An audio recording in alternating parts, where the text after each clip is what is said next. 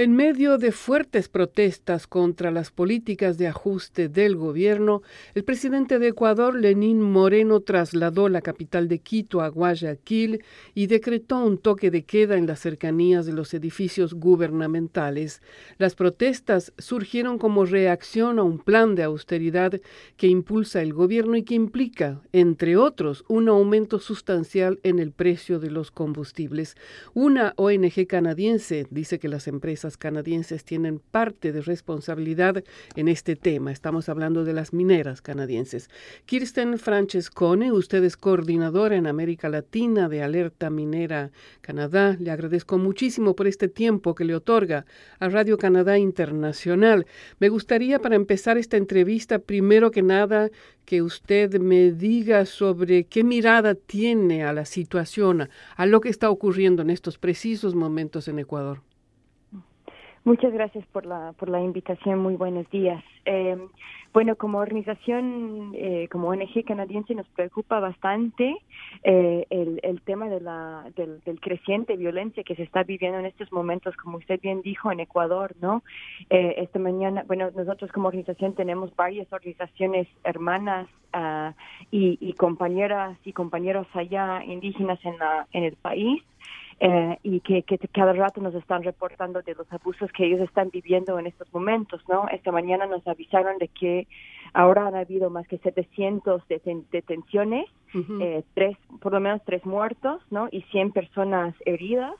Eh, se está viviendo un, un, un, eh, bueno un estado de, de bueno de excepción no como lo llaman que el, el presidente Moreno ha dado ha otorgado poderes eh, super eh, judiciales, digamos, a la policía, a los militares para reprimir las protestas. Y estamos viendo, y, y, con muchísima preocupación, eh, los reportes que salen de la Defensoría del Pueblo Ecuatoriano, que están reportando de que los, los, deten los detenidos están llegando con heridos bastante fuertes, están sufriendo abusos y hoy día abrieron una cárcel especial eh, por un grupo de policías eh, digamos un grupo de policías especiales uh, donde no se sabe el estado de los de los detenidos. Son 63 compañeros que están siendo detenidos en Quito eh, y, y, no se sabe a partir de, de ayer a la una de, a la una de la tarde no se sabe en qué estado se encuentran. Eh, hay mucha preocupación por ellos y están uh -huh. de que hay incidencias de tortura no entonces nos preocupa de que hay un absoluto silencio con respecto a lo que se está lo que está ocurriendo en Ecuador y es preocupante eh, en estos casos la... sí y es muy preocupante en estos casos eh, lo, lo, sobre todo a nivel de violaciones de derechos humanos no como usted le está diciendo muy bien que esto en estos momentos eh, hay, sabemos que hay eh, miles de, de, personas sobre todo creo que de, de miembros de las primeras naciones en Ecuador que están marchando. Qué es lo que están pidiendo Kirsten Exacto, eh, es muy es muy importante. O sea, todo el mundo está hablando mucho sobre la, la subida de la, de la de la gasolina, los precios de la gasolina, pero también es un es un problema que va mucho más profundo. Eh, el, el FMI, el Fondo Monetario Internacional, está imponiendo una serie de, eh, digamos, condiciones para que Ecuador pueda renovar su deuda externa que tiene.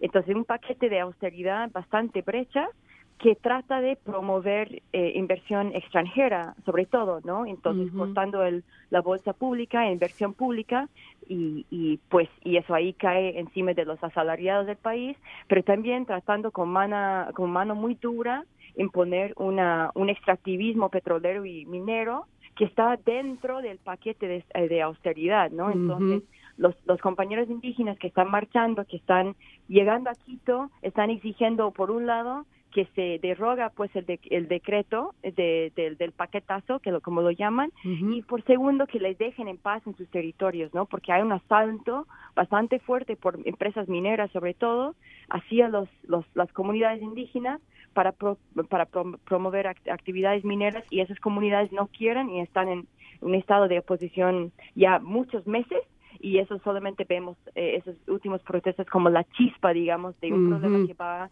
creciendo eh, eh, últimamente en el país. Ahora, eh, Kirsten Francescone, ustedes dicen, minera, la minera, Alerta Minera Canadá dice que las empresas canadienses son parcialmente culpables del aumento de la violencia contra las comunidades indígenas y campesinas que en estos momentos están pues justamente oponiéndose, protestando contra esa posición de violencia o de mano dura de parte del gobierno. ¿Cómo, de dónde ustedes ven esta responsabilidad de las empresas canadienses? Claro, o sea, lo que nosotros hemos estado siguiendo muy de cerca la, problemática minera en Ecuador eh, y la resurgencia, digamos, en estos últimos tiempos, en esta última década, de protesta indígena frente a un asalto de inversión minera canadiense. Actualmente en el país son 12 mineros canadienses con más, más de 40 proyectos mineros y en todo lado, en todo el lado del país vemos que esos proyectos están siendo... Uh, eh, hay mucha oposición muy fuerte por parte de las comunidades agrícolas, campesinas y indígenas frente a ellas.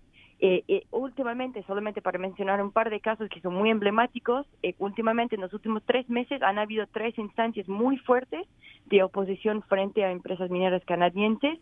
el caso de Loma Larga en Quimsacocha, el caso de, muchas empresas mineras en, el, en, los, en los pueblos indígenas Juárez, en la parte amazónica, que han sido ignorados completamente por empresas mineras canadienses. Hay, hay, hay, votos, referendos, hay mucha oposición oposición fuerte. Sin embargo, lo que dice el, gobierno nacional es que la, la inversión minera va, que va, que va. No importa lo que dice la comunidad afectada.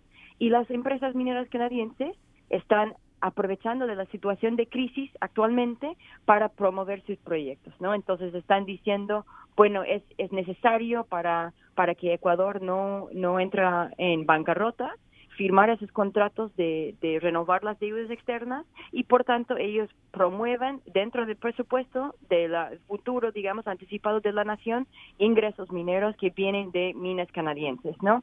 Y entonces ahí vemos que están de forma discursiva tratando de convencer a sus accionistas que hay, que invertir a pesar de la fuerte oposición en el nivel local.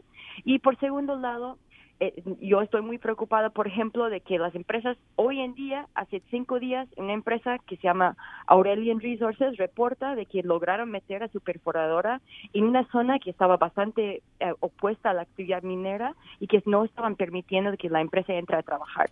Entonces, aprovechando de la situación de militarización de la zona, la empresa reporta de que ellos lograron meter a la perforadora ahí. Entonces, no sabemos, especulamos sobre la relación entre la minera y la, y la, militarización de la zona, pero lo que estamos viendo es que ellos mismos están beneficiando del estado de, excepción, como lo llaman el gobierno hoy en día. de acuerdo. Kristen Francesconi, usted es coordinadora en América Latina de Alerta Minera Canadá. Muchas gracias por esta entrevista a Radio Canadá y tal vez eh, volveremos a conversar pronto de nuevo. Muchas gracias. Que tengan un buen día. Gracias.